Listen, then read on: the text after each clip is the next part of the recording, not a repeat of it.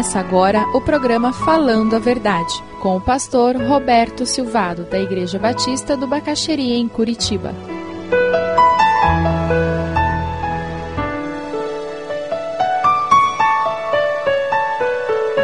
Sabe por que é importante colocar limite para os filhos?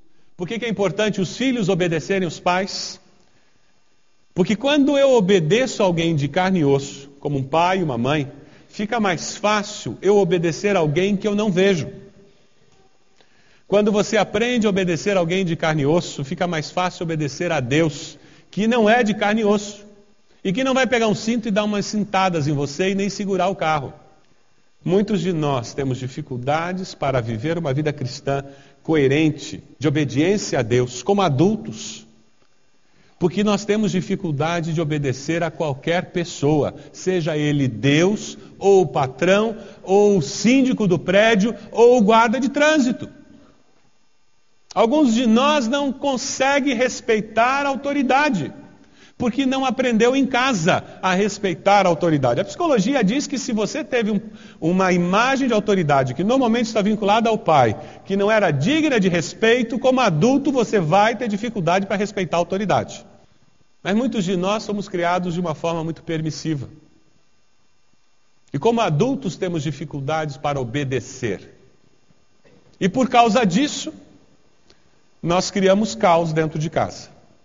Porque se eu, adulto que sou pai, não obedeço autoridades, como que eu espero que meus filhos obedeçam a minha autoridade? É incoerente.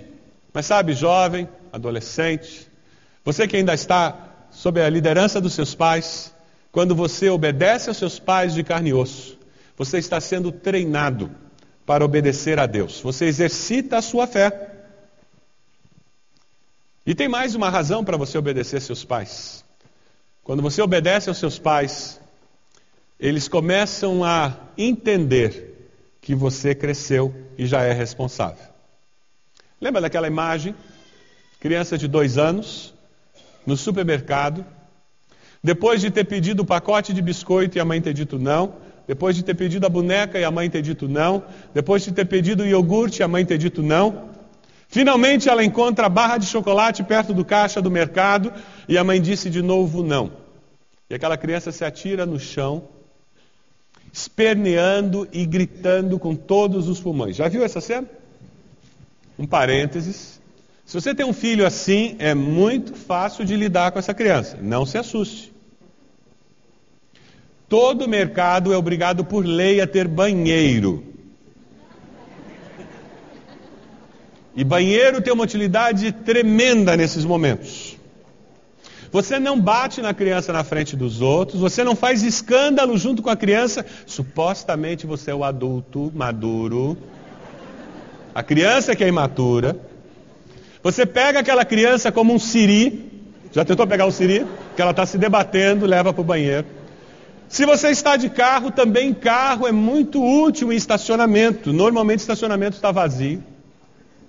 Você leva a criança até lá e diz: Olha, você vai ficar sentado aqui até você cansar de gritar. E quando você terminar de gritar, nós vamos retornar para o mercado e você não vai ganhar aquele chocolate e a vida vai continuar. Sabe quando não está funcionando o show, não tem graça fazer show. É quando a mãe se desespera, descabela, ela pede desculpa para 300 pessoas, a criança dá uma paradinha, olha e diz: legal, está funcionando. Ah! Mas sabe quando você se comporta como uma pessoa responsável, que até diz para os pais: olha, pai, eu não concordo com isso, mas eu vou fazer o seguinte: eu vou te obedecer, porque a Bíblia diz que eu devo te honrar, embora eu não concorde, mas eu vou te obedecer. Sabe qual é a mensagem que você passa para os seus pais? Você não está se atirando no chão e se debatendo. Agora, quando você não gosta do que os pais disseram que você não pode ir naquela festa, e você grita com os pais, e você sai e bate a porta, ah! sabe o que você está dizendo para os pais?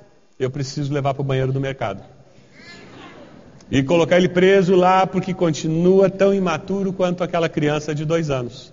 Sinal de maturidade é conseguir lidar com os limites que a vida nos impõe. E sabe, quando eu aprendo a lidar com os limites que existem dentro da minha casa, Eu estou preparado para lidar com os limites que existem no ambiente de trabalho, com os limites que existem na igreja, com os limites que existem na sociedade, com os limites que existem na vida. Porque até aquele profissional autônomo que é dono da carrocinha de pipoca e ele planta o milho em casa para não depender de ninguém, ele tem que obedecer a ordem de alguém. Ele está submisso a alguma autoridade. Todos nós estamos. Então é melhor nós aprendermos a lidar com figura de autoridade. Aí vem aquele jovem e diz: Não, não, não, eu já sou grande, eu já cresci, essa história de obedecer meus pais, isso é bobagem. Não, eu tomo minhas decisões e eu faço o que eu quero. Não é legal isso? Eu faço o que eu quero. Faz mesmo?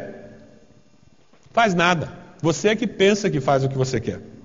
Porque veja, se você não obedece a Deus, se você não obedece aos seus pais, sabe quem que você vai obedecer? A pressão da turma, dos seus amigos. E você vai fazer o que todo mundo faz. Todo mundo faz, o que, que tem de mais? Obedecer ao diabo, vai ceder à pressão do diabo. Quer uma sugestão? Obedeça a Deus aos seus pais. É melhor. As consequências são melhores. O problema é meu. Eu já sou grande. Se não der certo, eu é que sofro as consequências. Já ouviu isso em alguma casa? Se não, pode ser. Me contaram que tem alguns lares em que filhos dizem isso para os pais. A decisão é minha, a vida é minha, eu faço o que eu quero, ninguém tem nada a ver com isso. É curioso isso. Aí você não estuda. Quem que paga o professor particular para você? A vida é minha, eu faço o que eu quero. Você não vai à aula, repete de ano. Quem que tem que pagar mais um ano de escola para você? Seus pais. Não, problema meu. Eu uso droga, não tenho nada a ver com isso. Quem que está gastando dinheiro para sustentar seu vício de droga? Quem que vai tirar você da cadeia se você for preso? Seus pais.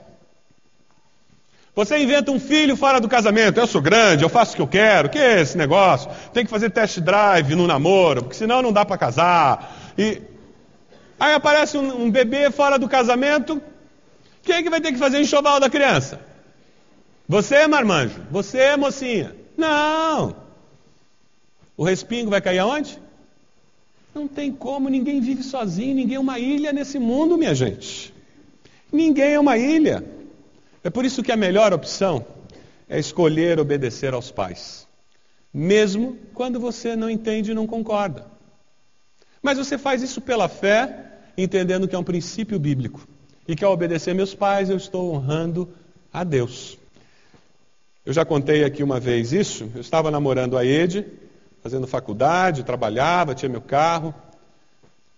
E meu pai invocou que 11h30 era a hora de chegar em casa.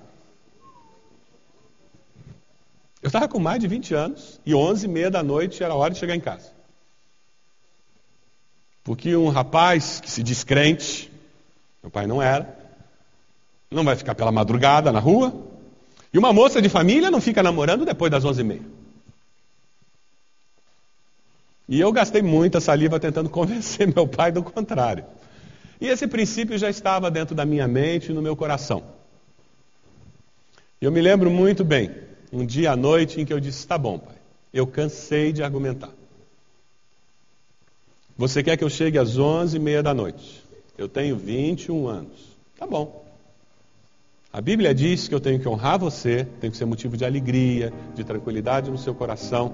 A Bíblia diz que eu tenho que obedecer você, independente de eu concordar ou não.